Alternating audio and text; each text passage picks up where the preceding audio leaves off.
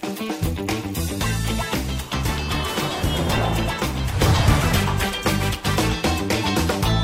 欢迎收看《财经慕 House》，我是阮木花。昨天呢，我们节目跟大家讲到说啊，这个彭博的经济模型预测哈，未来十二个月美国经济衰退的几率已经高达百分之百了哈。不过呢，彭博并没有告诉大家，到底这一次美国经济衰退是一个温和衰退，还是一个深度衰退，以及衰退的时间有多长啊？好，那这个恐怕后面呢，要看到整个全世界宏观趋势的一个变化之后再来验证。但是呢，他已经告诉你了，美国经济是会衰退的，而这次不是所谓的技术性衰退，是真的衰退。好，那另外我们从这个殖利率的曲线的倒挂，好，我们也可以看出这样的状况。各位可以看到哈，美国十年期跟两年期国债殖利率曲线哈，现在目前呢出现了一个持续倒挂的状况，而它的这个所谓的利差深度哈，这个利差，也就是说十年期国债殖利率减掉这个呃两年期国债殖利率减掉十年期国债殖利率啊。哦，它出现了一个更大的一个利差的一个情况，也就是说，现在短债哈有两年期的殖利率是高过十年期国债殖利率，所以两个一相减之后呢，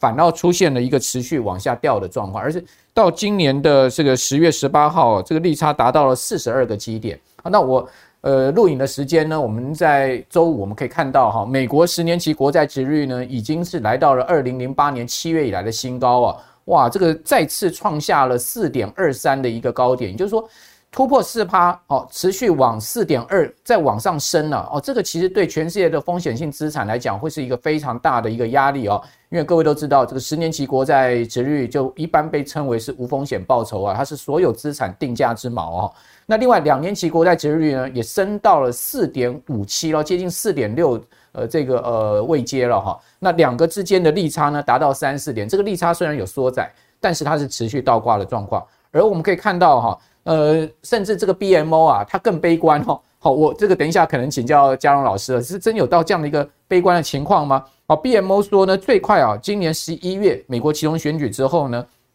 到十二月哈，这个费的今年最后一次例会啊，好，这一段时间过后，到明年初啊。美国这个殖利率曲线倒挂，这个利差啊，可能会上看一百点哦！哇，天呐，一百点，那就代表两年期国债殖利率要大幅的再次飙升啊！哦，那到一百点会有这样的一个可怕的情况吗？那么根据道琼市场的资料，美国上一次两年期、十年期国债殖利率利差啊达到三位数，就超过一百点，好，是一九八一年的九月二十二号，当天的利差呢达到了一百二十一个。BP 哈一百二十一个点，好，那这样子的呃利差大幅扩大，代表说后面的这个美国的政策利率还要再大幅上升啊，哦，那也就是说呢，在大幅上升可能会到这个甚至五趴以上，甚至六趴可能都不稀罕了哈，才会造成这个所谓的利差达到了这个超过一百个点哈，那会不会有这样的一个状况呢？如果是这样状况，股债市不是压力更大了吗？那另外我们可以看到哈，其实最近啊台币贬破三十二哦，直接往三十二块两毛冲啊。哇，这个台币的贬势也是非常的厉害哦。今年台币已经贬掉了大概十三趴、十四趴了哈。那我们可以看到，这个呃日元甚至贬幅超过百分之二十。那在这个紧紧张而且是呃关键的时刻呢，央行杨金龙总裁到三三会去啊，这个午餐例会，然后他讲了这个几个事情呢，也被市场啊大家来注目哈。第一个呢，他讲说，哎，明年的 GDP 啊，哦，杨总裁的看法啊，他认为说呀。哦，要保三不容易啊！他讲话是比较含蓄。他说呢，明年估计 GDP 可能趋缓到三趴以下，好，就是保三保不住了。那这个礼拜中经院也公布出来最新的 GDP 预测，明年呢是二点八多，好，也就是说真的也不保三了哈。那另外呢，他说呢，明年的通货膨胀，这稍微让大家安心一点，说台湾的通货膨胀可以降到两趴以下，那真的吗？另外呢，他讲说台币的这个走贬啊，是因为外资大量卖股啦，所以不要怪到我们央行头上啊，说我们升息不利啊，导致利差扩大啊，这个说法不成立啊，是因为外资大量卖股汇出的关系。好，那到底是呃谁讲的是正确？好，大家自己去评断了哈。我个人觉得杨总裁讲的哦，确实了哈。你讲实在的，台湾利率要拉了跟美国一样齐平啊，那真的那个房贷户大概都倒一片了，银行大概也也垮了。好，所以台湾这个。环境面上面似乎真的是不容易哦，这个采取这个高利的一个政策，因为毕竟这个每一个人都有房贷，十兆的房贷哦，那个升息上去还得了哈，所以我想央行它要考量很多呃层面，就算你利率拉上去，你台币真的能保证不贬吗？哦，这个恐怕也是一个大哉问。好，那整体经济的情况哦，现在目前看起来很大隐忧了哈。哦这个 INF 哈，这个三个因素啊，下调了这个今年跟明年全世界主要啊这个经济体的一个 GDP 的预估值。哦，比如说呢，在全世界来看，哦，今年的估值呢下降到三点二，明年甚至只有二点七。美国更惨呐，今年的 GDP 它估值有一点六，明年估计只有一趴。哦，那另外呢，呃，中国大陆啊，它的估计今年的 GDP 只有三点二，是达不到这个大陆目标的五点五趴哦。明年呢稍微好一点的四点四。好，那在这样子一个严峻的情况之下呢，我们到底该怎么应应？好，那这个轻松投资学院呢就办了一场讲座啊，由我跟呃汇市专家陈友忠，我们会在十一月十九号的下午呢举行一场这个讲座，那欢迎大家来报名哦。那这场讲座其实名额有限，就一百四十个名额，好，所以各位可以呢呃看一下我们的说明栏哦，扫描一下 QR code 来报名哦，欢迎大家一起来讨论啊，一起来参加了哈。好，那我们可以看到刚谈到了这个中国的 GDP。这次呢，这个二十大呢开到昨天闭幕了，好，我们可以看到习近平呢应该是没有问题啊，再做五年至少了哈，再做五年了，好，甚至有人说他可能会再做十年，不知道，没有问题，好，那这个问题是呢，后面的经济恐怕是大麻烦，好，什么叫经济大麻烦呢？今年的 GDP 原先的年初定的目标是五点五，结果第二季 GDP 只有零点四，上半年 GDP 只有二点五，如果要达到五点五的 GDP 的政策目标，各位知道吗？下半年的连续两季 GDP 至少每一季都要八点五。好，如果你下半年没有八点五的连续两季 GDP，你是达不到五点五的。我个人认为这个几率应该是 zero 了。哈，换言之呢，做今年中国大陆的这个 GDP 啊，要达到了五点五的政策目标是不可能的。那不可能，今年达不到，明年会好一点吗？好，那事实上市场蛮悲观，甚至有经济学家认为说，未来十年中国大陆的 GDP 可能每一年就有两趴的成长。哇，这个两趴成长就达不到习近平在这一次二十大里面的报告上面所说的，二零三五年要达到了中等这个发达国家 GDP 的水准，人均要到两万美金，那代表未来到二零三五年每一年中国 GDP 至少要四趴的一个速度来增速，那怎么达得到？那再加上我们可以看到它的整个出口啊，哇，这个跟这个全世界经济联动，很明显出口在往下掉哦，哦，各位可以看到八月出口的年增率掉到只有七趴了。好，那如果说再往下掉，可能会衰退。那台湾同样，我们看到财政部公布出来的九月出口真的有够惨呐！哦，叫这个八月的出口呢大衰了二十八亿美金哦，这个月减的幅度达到了将近快七趴。所以从台湾的出口到中国大陆的出口，到我们看到全世界 if 的这些数据都告诉我们，哇，这个未来经济哦还有很大的这个乌云的问题啊。欧洲有欧洲的问题，英国这个内阁才四十五天就瓦解。好，那这个英国的问题怎么处理？那还有就是欧洲能源的问题，看起来问题非常多啊。这个全球股债市的压力真的是不小，怪不得台股啊，到这个礼拜居然跌到了一万两千六百多点呢，一万两千七百点都跌破了，从高点下来杀了快六千点。好，那所以呢，这样的一个股债市的一个下跌很罕见哈。好，所以为什么我们刚刚讲说这场讲座很重要，就是让大家知道说现在真的是一个非常时刻。当然更重要就是今天我们请到了这个吴家荣老师啊，这个总体经济学家，大家都知道非常呃这个预测可以讲说很前观、很宏观的吴家荣老师再次来到我们节目跟大家来谈哦。我们刚刚讲说这么多的一个麻烦事哈，后面呢整个全世界的经济跟金融资产的价格，我们到底要怎么观察？好，家荣老师你好啊，木华兄好，各位观众大家好。好，那。我们刚刚谈到了这个，呃，讲到这个中国大陆的经济，您是最在行了。好，这个大陆的经济看起来二十大之后，习近平虽然说呢确认可以连任下去，但是问题是后面的经济问题，他要怎么样来处理呢？诶，中国大陆的经济问题现在确实是有很多挑战，很多麻烦。嗯，那我们熟知的哈。几个有五个危机，现在几乎同时爆发。五个危机啊！第一个是失业问题嘛，哈，大家知道年轻人的失业率很高，几乎到两成，对，这是非常那个令人不安的一个数据。失业危机，那这个失业危机的一导火线是贸易方面，很多原来做出口的啊，因为产因为产生产线外移到东南亚，所以你看，包括现在东莞啊，就比较萧条了嘛，因为台商都撤啊，很多。那这个制造业撤出来的话，会造成。就业问题，嗯，啊，那是第一个失业危机，然后第二个的话呢，就是房，大家都知道的，房地产危机。啊，房地产危机的话，很多的烂尾楼嘛，嗯，然后它本来就已经空屋很高，有的地方甚至于叫做被被叫做鬼城啊，就是盖好房子盖好了，没有人入入住嘛，哦，房地产危机，然后房地产危机背后还有一些债务，像大型房地产企业背了债还不出来，这这这个都是问题。然后这由房地产危机引申出地方财政危机，因为地方政府的财政收入有很大的一个部分是来自于土地出让收入，那房地产危机不行以后，地方财政出现危机啊，那包括可能无法应付这个核酸检测的开销啊，这。然后再来第三个呢，就第四个呢，就是银行危机，因为银行那个放款里面有很多抵押品都是房地产，没错。那房地产出问题以后，银行的资产就变成不良资产，是。所以银行也有也有这个风险。现在很多银行，听说你存款存进去要领了不容易领出来了，对不对？那这表示银行的头寸也很紧，嗯啊。然后再来就是啊，资金外流，嗯，带带来的外汇储备的危机，嗯，外汇储备可能会不够应付这个资金外流。那有人会说，中国大陆的外汇不是？很金额很庞大嘛，对不对？很高，它是这样子，它的外对外负债也很高。对，它的对，它现在的话，那个外外汇储备大约在三点一兆美元上下。是，然后它现在的那个对外债务的话，大概在二点七兆，甚至于二点八兆美元上下。嗯，所以你把它扣，这个外债是要还的。哦，当然它有分短债跟长债了。对对对。然后呢，就是如果把外汇储备扣掉这些，等于是借进来的钱的话，大概只剩差不多五千亿美元上下。嗯，那这个显然不够。不够应付它的这个出口贸易、进进出口贸易。它的出口贸易可以用贸易顺差线来支应了，但是它整个来说，它如果这些，当然外资不会全部撤了，但哈，但是短期外债你要先还啊，那这个短期短期外债还还完了之后，剩下长期外债可能以后再慢慢还。但是无论如何哈，这个把外汇储备扣掉你的欠的钱，剩下的还是你的真正的你的你的钱嘛啊？对，那这个钱大概五千亿美元上下，这还是他们内部的中央呃中国人民银行内部的估算的啊。那其实这里现在透露一个新的问题，就是它的一带一路是对外放款，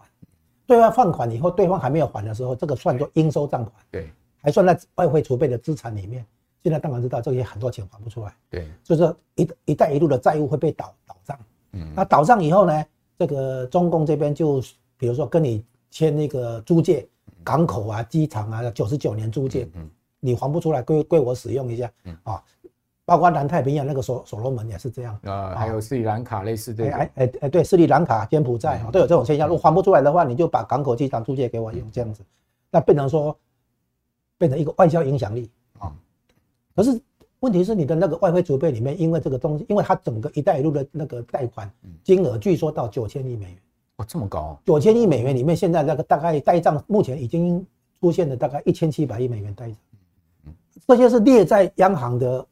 外汇储备资产里面算是应收账款，但是这它已经收不回来。对，所以呢，你可以想象哈，中国的大陆的外汇其实很紧。嗯，所以他就严格这个外汇管制嘛。对对对对，钱就出不来啊。哎，对对对，就是外就是一，比如说一般老百姓不能拿护照出国旅游来结结汇，那很多的进口品它也开始限制哈，比如说对澳洲限制，对台湾限制，很多东西开始砍。台商很多钱也出不来。对对对，就是说你你汇不出来，就是因为他在外汇管制。你讲的对，就是说因为他外汇压力很大。然后这个会引申出一个问题，就是人民币的贬值啊，它到底是防守还是不防守？对，它如果防守某一个汇率水平，比如说七点二、七点三，那它必须美元在涨嘛哈，它必须抛售美元资产来压抑美元的涨势，就是撑住人民币的贬势哈，能够抵挡了哈。但是呢，它如果外汇不够的话，它抛出来没有用，所以它现在就一直在卖美国国债啊。卖美国国债是掉现金，但是美国国债的金额大概一兆美元左右嘛，现在跌下来，对，它是一直在卖。可是呢，这个到现在好像卖了一千三百亿美元而已，不够，嗯嗯，所以不够应付。那黄金的部分哈，每各国的央行都有黄金作为外汇储备，诶，作为储备资产。这个黄金的部分大概都一千多亿美元到两千亿美元，这个也不够啊。你我们可知道嘛？它光是进口晶片就要三千五百亿美元，嗯。光是进口能源大概一千七百亿美元，进口粮食大概也一千七百亿美元，这是一年了哈。对对？对，然后你还要进口设备、工业设备、工业材料、零件这些，哦，那你用贸易顺差来应付这个 OK 了，因为贸易顺差很大，大概六千亿美元，五六千亿美元。可是呢，毕竟哈，你把它总账算一算，你的外汇储备扣掉你的那个借来的钱之后，剩下的钱真的不够。嗯，好。所以呢，这个接下来人民币是不是会撑得住、撑不住？现在变成一个金融市场的话题了。对，好，那是有这个背景好。所以呢，我们现在看到中国经济有这几个危机哈。我说好，失业危机、房地产危机，然后呢，这个是那个地方财政危机、银行危机跟那个外汇储备的危机哈。那这样危机同时爆发，坦白讲很难处理。那习近平要怎么拆弹呢？啊，这个非常困难。这个的话，你就算找什么 什么哈佛大学博士，还是什么某某某某这个财政部长、经济部长来给当顾问哦，恐怕都很难，因为这好几个问题同时爆发。你现在不是只有一个房房地产问题啊？对，你现在是好几个问题同时爆发。所以呢，我们现在描如果要描写的话，描描形容的话，这个非常头痛了，因为它现在是多重经济危机同时爆发，所以坦白讲很难，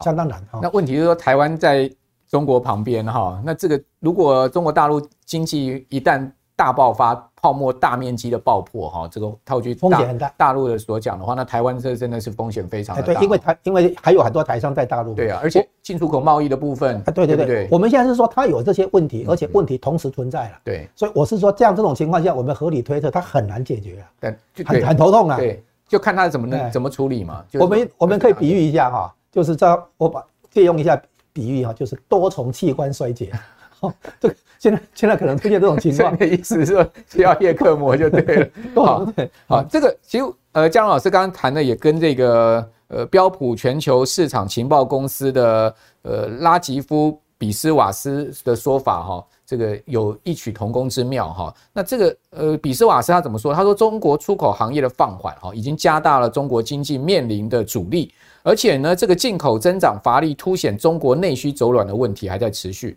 好，所以呃，大陆的问题啊，已经看起来迫在眉睫哈。那如果说大陆问题一瘪康，好，整个亚洲会不会爆发金融风暴？最近也有人在谈哦。那我们可以看到，事实上不是只有亚洲有金融风暴问题，似乎全世界的金融风暴正在成型啊。而且呢，这个风暴看起来哦，这个暴风圈是相当大了哈。比如我们讲说。最近这个美国国债殖利率持续飙高，其中有一个很重要的原因，除了这个联准会升息的预期以外，另外就是因为我们都知道债券殖利率是被交易出来，就是被萃出来的，也就是说有一直有很庞大的卖压，而这个庞大卖压来自于哪里呢？这庞大卖压来自于说各国央行要呃护卫本国货币，好，而采取了所谓的反向货币战，哦，那反向货币战呢要怎么办呢？它今天缺乏美元流动性，它只好呢去卖。这个美国的国债，好，所以你可以看到日本在卖美国国债，韩国在卖美国国债，甚至连中央银行哦，台湾的中央银行也减持了一点美国国债哦。那刚刚讲到中国大陆的这个人民银行也是在卖美国国债，大家一直卖美国国债，那当然美国国债值率一定会飙高嘛，因为买盘少哦，甚至连联准会都在卖美国国债了，哦，在 QT 了，哦，所以说这个全世界的债市的风暴，股市的风暴似乎。我们应该这样讲，还不止亚洲金融风暴，是说全世界的这个金融风暴是不是在成型呢？这个呃，嘉龙老师你怎么看呢？哎，对，目目前的情况哈，就是，呃，金融风暴在酝酿中。然后呢，我很快再补充一下，就是美国跟中国这两大经济体现在都出现经济下行的压力了啊。那中国的经济多少会拖累全球的经济动能了啊？那问题是说，刚才提到的是说几个危机同时爆发，那其实呢？哎，很快补充一下，就是让中国经济疲软，还有一些比较深层的结构因素啊。那比如说哈，现在是美国在对中国做很多限制、很多制裁之类的。然后呢，就是包括出口被扣关税啊，包括这个资金，就是说美国美国的纽约的金融市场不让中国企业来上市了，要退市啊。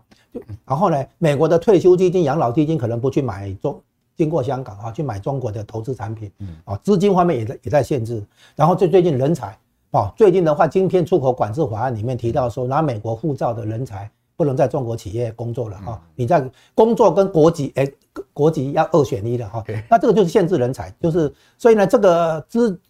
这个出口资金、人才这些制约的话，肯定会产生一些效果啊。再来的话呢，中国内部自己就是。外部因素，刚刚讲外部因素，美国的一些限制啊。那内部因素的话是这样，中国在发展过程中哈，出现了一个为了硬是支撑高 GDP 的成长，嗯嗯，结果呢，他们哈等于出现了一个问题，叫做资源错误配置，嗯，什么意思呢？就是出现过度投资、过度举债这两个现象。你可以看到哈，它的那个基础建设的那个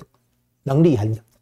那个产能很强，对，所以才想把这个产能输出到外面去搞“一带一路”嘛。嗯，他们可以盖盖高速公路、高速铁路、逢山架桥，那个很工程能力很强。嗯，然后呢，国内发展到一个相当程度以后，就想把这个输出到外面，好，类似这种，就是因为产能过剩啊，还有高度举债，所以呢，后来习近平在第二任的时候提到那个供给侧改革，这个方向是对，就是三个东西，第一个叫做去产能。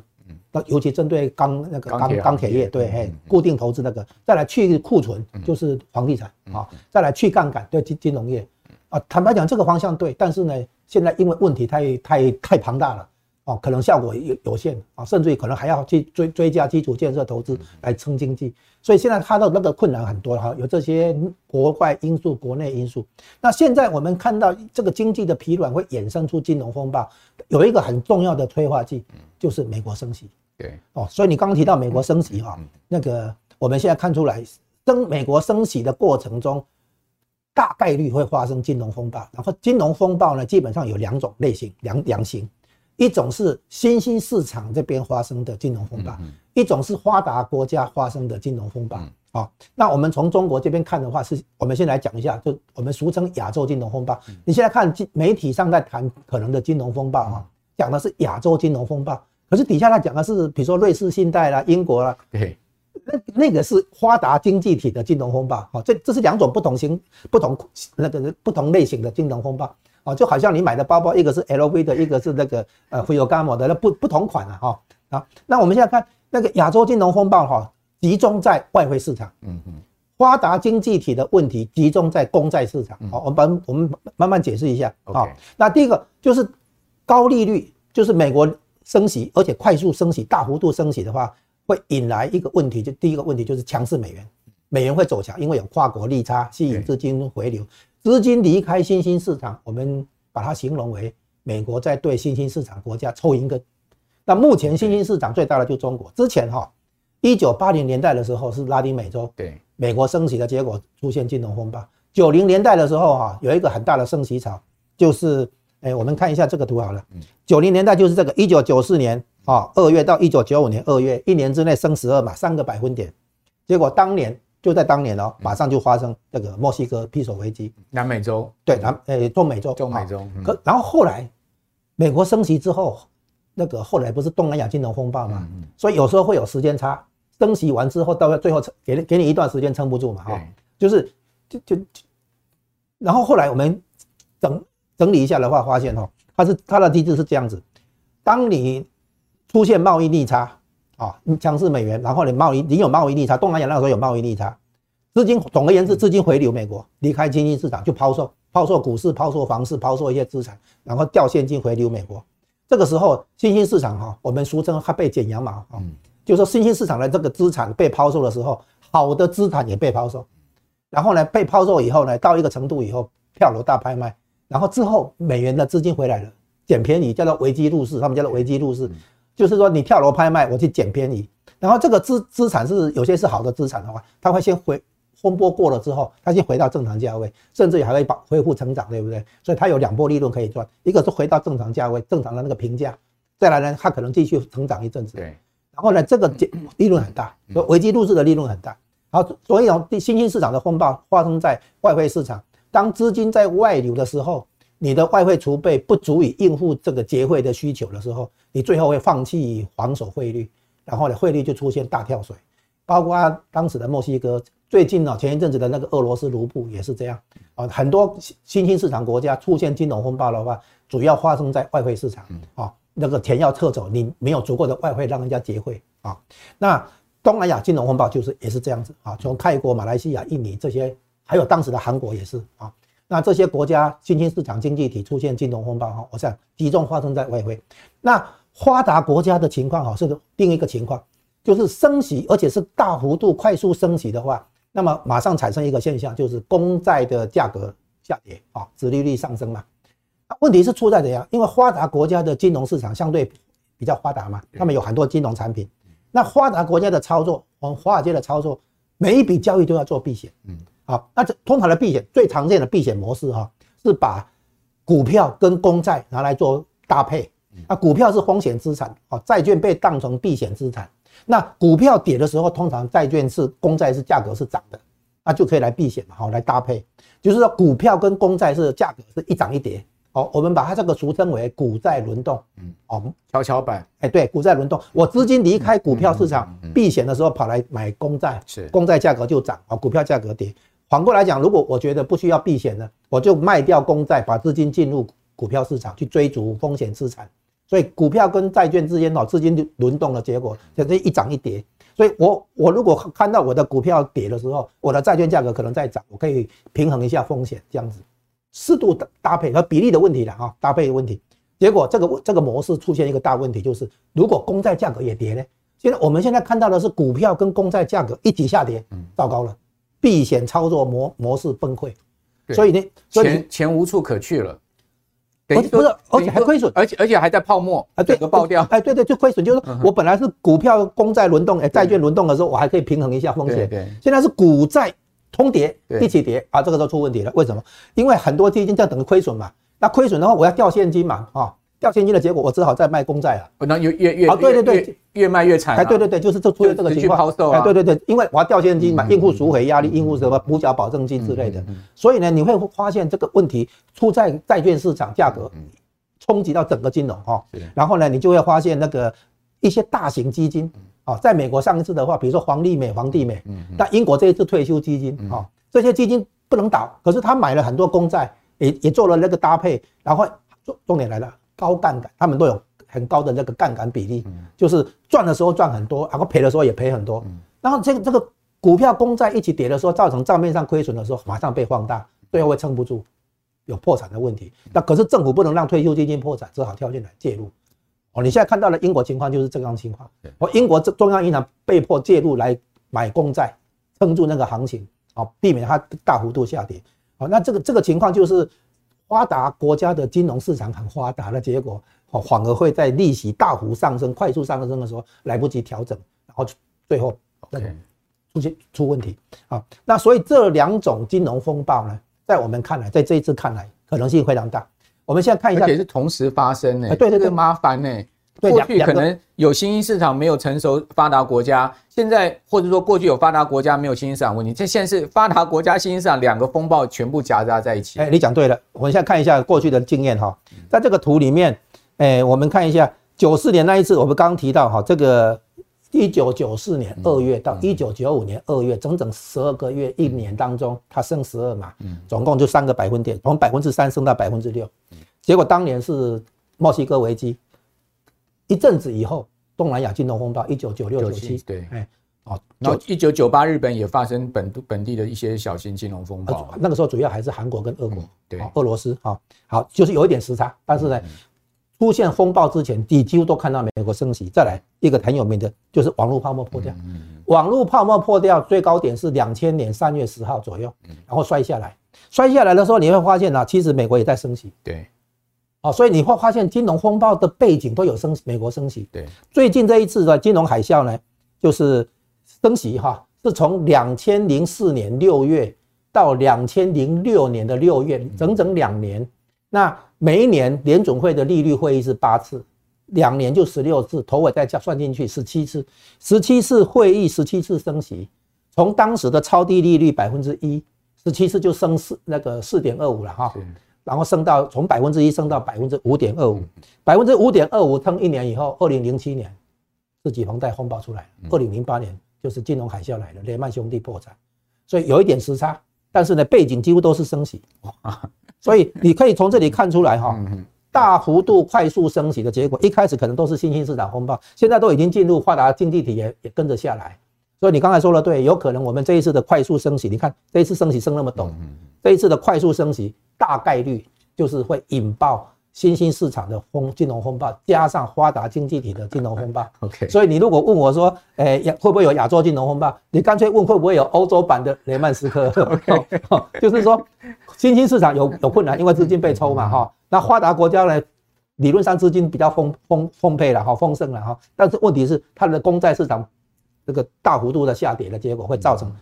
这个一另一种款式的。金融冲风暴，OK，好，我这个听起来有点让人 nervous 哈。这个刚刚其实呃，姜老师讲到的是说这个呃，亚洲新兴市场哈，或者全球新兴市场被美元强势美元剪羊毛这种案案件是屡屡试呃不鲜了哈，这个常常出现。我记得台湾其实也曾经出现过嘛，就是所谓金融重建基金 RTC 那那那一次的这个也类似像这样的一个状况。那刚刚又谈到的说呢，只要这个。呃，新兴市场国家出现了这个贸易逆差，其实就一个危险警讯。其实我们可以看到，最近韩国也很紧张哦。哦，这个韩国也出现这个大量而且持续的贸易逆差，日本也很紧张哦，日本也是贸易逆差哦，哦，所以日韩两国会不会变成是亚洲的这个呃，以及中国大陆变成是一个亚洲风暴的一个重心，然后呢牵连到台湾，这是一个刚刚讲到新兴市场的问题。另外，美国现在国债殖率大幅的飙高，我们刚刚讲到这个礼拜，美国十年期国债殖率已经飙破了四点二了哈，这个两年期国债殖率甚至飙到了这个将近快四点六了。那后面如果再持续飙高的话，还得了哈？那另外我们可以看到英国的问题也很麻烦哈。英国首相哈特拉斯哦，这个道歉下台哦，现在目前看到英国的整个状况呢，似乎还没散了好。因为英债殖利率呢虽然是暂时压下去，但是不见得呢真的就能往下掉哦。英镑我们可以看到哦，曾经在这个九月二十六号的时候呢，贬到了一点零六八，盘中最低到过一点零三附近哦，是创下。历史新低，好，这个完全就是因为这个所谓迷你预算啊，这个减税方案，好，结果经过了四十五天的时间，特拉斯呢黯然下台，好，现在看起来这个新的财长杭特啊，能不能拆弹成功啊？好，以及新的内阁到底要怎么组成，由谁来当首相？好，这些问题呢，都考验了这个英国这边要请教这个呃江老师，就是说英国其实已经付出了很庞大的经济代价了哈，比如我们对照九月二十三号到呃呃最近哈，大家可以看到从英镑。好，到英国的借贷成本，到企业的问题，到抵押贷款市场的问题，到股市的暴跌，英国付出这么大的代价，好，能真的呃止住英国这场风暴吗？哎，可可能有困难，有困难。哎，因为我们现在理解的哈，就英国的问题，当然是出在它的公债市场出现价格的下跌。那么一些基金，刚刚提到的退休基金，还有可能还有其他的，他们都会持有公债。那他们持有公债价格下跌的时候，因为他们同时也会做杠杆，就是等于是我们俗称的融资。对，哦，融资交易的话，你的你买的东西就当做抵押品了。嗯。那你现在价格下跌，你的你的抵押品价格下跌的话，你的抵押品就不足，不足要补缴现金。没错。那补缴现金如果能够掉现金，OK；不能掉现金的话，只好卖掉一些其他资产掉现金。那结果就资产就会出现越卖越跌的情况。好，那发达国家的经济危机或金融啊，通常都来自金融风暴，现在都来自金融风暴。因为光是景气的那个涨跌的话，其实还算好应付。现在的主要的麻烦都出在金融风暴。以前是那个经济危机带来金融风暴，现在是反过来，是金融风暴带来经济危机啊。那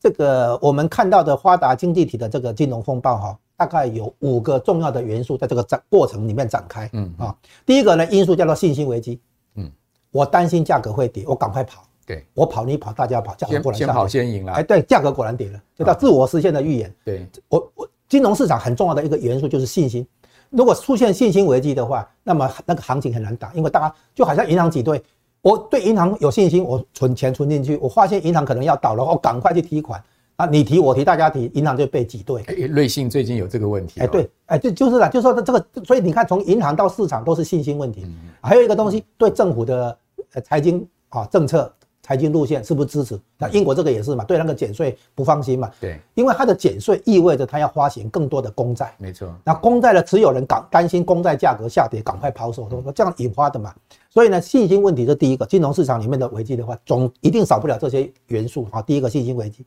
那第二个问题呢，就是，哎，这个是一个一九三零年代那个经济大萧条的时候，我们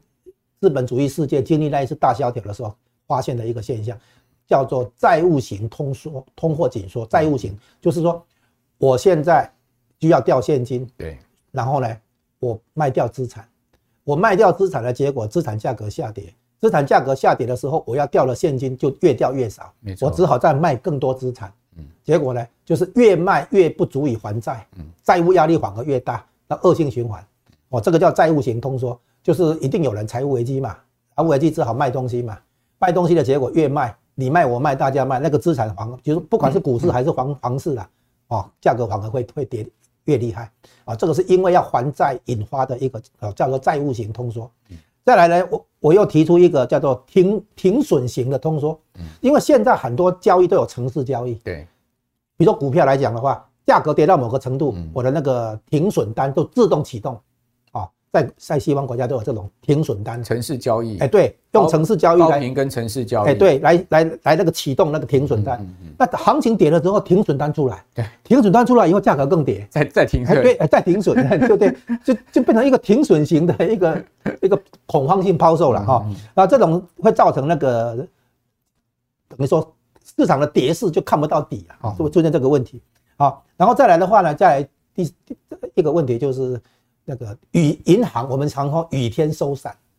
没有下雨的时候借你一把伞，对不对？有下雨的时候要把伞拿回来。对，那你情情况不不妙的时候，正正好需要银行支持的时候，银行这个时候反而要你还，为什么？有信用紧缩啊。啊，对，为什么？因为银行发现这个行业，比如某一个某一个前阵子哈，某一个阵子这个面板出问题，嗯，那我银行对面板企业的放款，我就担心收不回来，嗯，所以这个时候就会赶快要保护自己的这个资产，不要变成不良资产，所以银行会雨天收伞。哦，在情况不妙的时候叫你还钱啊，或者减少贷款，结果情况反而更糟糕啊！银行越要雨天收伞，反而收不回来，哦，会出现这种恶化的情况啊。然后最后的话，就是会出现一个问题，就是有一些金融机构撑不住的时候啊，我们现在这个一个观察点就是，它一开最先出出问题的机构还有机会被救，嗯，可是呢，过一阵子以后，大家发现不对呀，为什么我我们要拿？纳税人的钱去救私人金融机构、民营金融机构，道德风险啊！哎，对对对，如果我这样救的话，你讲的很好，就是以后其他的金融机构就知道了，我去承担风险、过度冒险，有赚是我的，我要是赔的话，倒给国家来救，反正摆烂就会赢就对了。啊！对，以以前 你你提到上次韩国那个 一九九八年那个金融风暴啊，就是这样，因为大企业去。银行拿贷款，对，然后呢做投资冲啊冲，然后有赚的时候，景气好的时候啊赚的是他的，是这样。啊，景气不行了，逆转了，然后亏损的时候倒给国银行，倒给国家，对，啊是这样子。然后因为企业很大啊，然后国家可能说让他也不能倒嘛，啊，那结果就会救他。但问题是出在好说，我们从金融海啸观察，最先出问题的哦，我们刚才提到哈，从零四年六月啊到零六年六月这里。哦，连两年当中升了十七次，哎，十七次会议升了十七十七码。这个时候，后来引爆这个金融危机的时候，是零七年，隔年出现那个叫叫做次级房贷风暴。最先倒的不是华尔街的老四雷曼兄弟，而是老五贝尔斯登。贝尔斯登，贝尔贝尔斯登在二零零七年八月的时候，两只基金爆掉。结果到了隔年三月，终于瞧好了，就是由那个摩根大通来收购它。啊，那。当时的联准会提出出呃提出三百亿美元的放款给那个摩根大通去做收购，嗯，然后国会就说了，你怎么可以拿纳税人的钱去救民营机构嘛？哈，那为什么叫摩根大通？这个有个小故事，就是九八年那一次的时候，俄罗斯的债公债出现危机的时候，那个格林斯潘联准会主席召集各大金融机构银行来开会，为什么？因为那个。大通银行当时的大通银行，嗯，买了俄罗斯债券暴雷了啊，会有这个危机，然后要大家来救，有一个不救，就是贝尔斯登。啊，贝尔斯登不肯救，然后之后等到贝尔斯登出问题的时候，联准会拿三百亿美金叫摩根，后来摩根大通合并，对不对？叫摩根大通去吃掉贝尔斯登。这个是冤冤相报哎，啊，对对对，真有其事嘛哈。然后还还有还有小故事啊，就是据说当时本来贝尔斯登的股价是七十多块美金，对，到后来变成什么？他用一块钱收购，哦，贝尔斯登的人简直疯了。然后最后了，好了好，两块钱，两块钱收购，好像是这样子。啊，这个故事有人写出来了，把那个。内部内情，教授内情写写出来。我要讲这里讲的意思说，那个有一段时差，就是升息到爆发金融危机有一段时差，有时候一年，有时候甚至两年的时差。哦，所以一九九四九五那个升息的话，两年后爆发东南亚金融风暴，那当年就爆发墨西哥的风暴啊。那这个美国的那个升息哈，零四年零零六零六年那一次升息的话，大概一年后就出现次级房贷，两年后出现金融海啸。哦，所以大型的金融风暴前面几乎都看得到升息，而且是大幅度快速升息。那我们这一次恰好又看到大幅度那个快速升息，已经十二码喽。今年以来，对啊，十一月、十二月还要各加三码，有六码，就十八码，那就比您刚刚讲说那啊，对对对对对，就是快速而且大幅度升息。所以哈，根据过往的经验哈，我们几乎可以讲大概率，非常高的概率。会发生金融风暴，而且是两种金融风暴，这一次大概都会发生。就像你刚才提到，那新兴市场叫做新兴市场金融风暴，发达国家的话叫做诶雷曼时刻啊，就是发达国家的金融风暴，就是像雷曼那种，因为那个高杠杆的比例，然后呢，嗯，风险资产跟避险资产同时出出问题，结果呢，这个亏损被放大，然后周转不灵，嗯，啊，调现金也调不出来。啊，所以有以有这样的背景，我估计我们这个升息告一个段落之后，大概有一点时间差，也许快的话一年，说不定两年的左右的时间，后面将来会看到这个金融风暴的爆发。好，呃，我想，呃，嘉荣老师今天再次来我们节目啊，就提出了这个很多的警讯了哈，也的确我们也看到现在。呃，美国的这个股市持续的疲弱下跌哦，这次的跌势哦，真的是非常的罕见的疲弱哈。比如说我们讲说，呃，费城半导体指数今年的跌幅呢，已经达到百分之四十，但是它是疲弱的持续破底。那另外呢，纳斯达克指数的跌幅呢，达到百分之三十七，但是它还是持续的在破底。为什么股市有跌了这么多了，还有这么庞大的卖压？哦，这个钱，呃，这些股票到底是从哪里卖出来的？今天。江老师这个一般的全球宏观经济的解读啊，我想应该提供大家答案了。也就是说，它其实叫做其来有自哈，就是说股市的疲弱，或是说我们今天讲说一个股市很强劲，哦，它的买盘非常强劲，钱很多一直打进去，哦，或者说呢这个股票很多一直卖出来，哦，那这个叫做有其大环境的背景。而看到现在目前这样的状况，似乎哦大家还是要。安全带绑紧哦，还是要小心谨慎，因为呃，整个风暴啊，不管新兴市市场或者是说发达国家的风暴，似乎还正在持续的扩大。而我们可以看到，其实最近哈，美国大投行的 CEO 啊，哦，他们在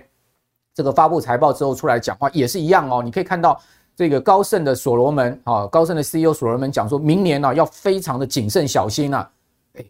他都已经跟你讲说。我们是这个美国华尔街数一数二大投行，我们都要谨慎小心安安利嘞。好，那另外呢，我们看到刚刚谈到了这个摩根大通，就小摩的 CEO 戴蒙，这可是一个华尔街的真的是很厉害的人物啊，这干了十几年的 CEO 没下台的哈。他也跟你讲说，哎，这个整个明年美国经济衰退，各方面的风险非常的高。好，你看到一个所罗门，一个戴蒙，这两个在华尔街非常重要的人物，他们同样异口同声的讲出跟。呃，吴家荣老师今天讲的这个说法呢，哦，是不谋而合的。那当然，我们的这个警惕心就要个个别的更提高了。不管是股市、债市的警惕心，真的要很明显的提高了哈。那至于说明年什么样的风暴会爆发，或者说呢，呃，股汇市的一个低点，股汇债市的低点到什么时候，我们还反而会持续请吴家龙老师来我们节目，再跟大家啊持续的就环境面的变化来跟各位来做分析了哈。那今天非常家谢谢家龙老师，也谢谢我们观众朋友的收看。好，那呃，观众朋友，如果您喜欢我们的财经慕 House，请记得呢，哦，六日早上一定要准时收看我们节目，同时介绍给您更多的好朋友。我是阮慕华，我们下周见，拜拜。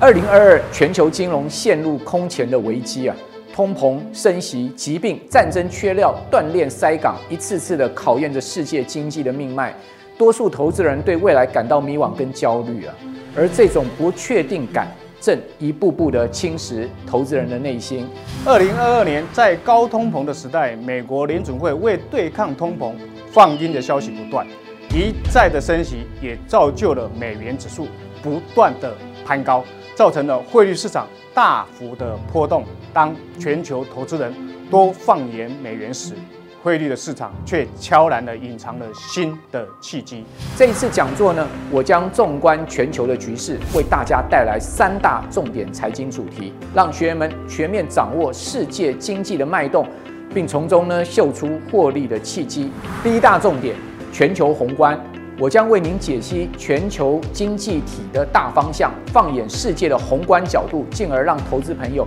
更了解当下投资的环境跟背景。第二点呢，台湾二零二三年经济股市的展望，我会从啊观察多年全球总体经济的经验，由大产业到小企的愿景，帮您找出台股未来的明星产业跟个股。最后一点是如何抓到大转折，我将运用独门的观盘心法，告诉您大转折来的时候的及时讯号。本次讲座，我将带你放眼全球的汇率市场，为你带来精准且明确的五大汇率主题。让大家快速的了解到全球市场的动向，并学会如何因应之道。首先，我来告诉你影响汇价的主要因素大解密。接下来，一场无法闪躲的灰犀牛效应风暴，你该如何因应？万众追捧的美元涨到底了吗？而非美货币是否寻求出新的转折契机？再来，欧洲经济深陷泥淖，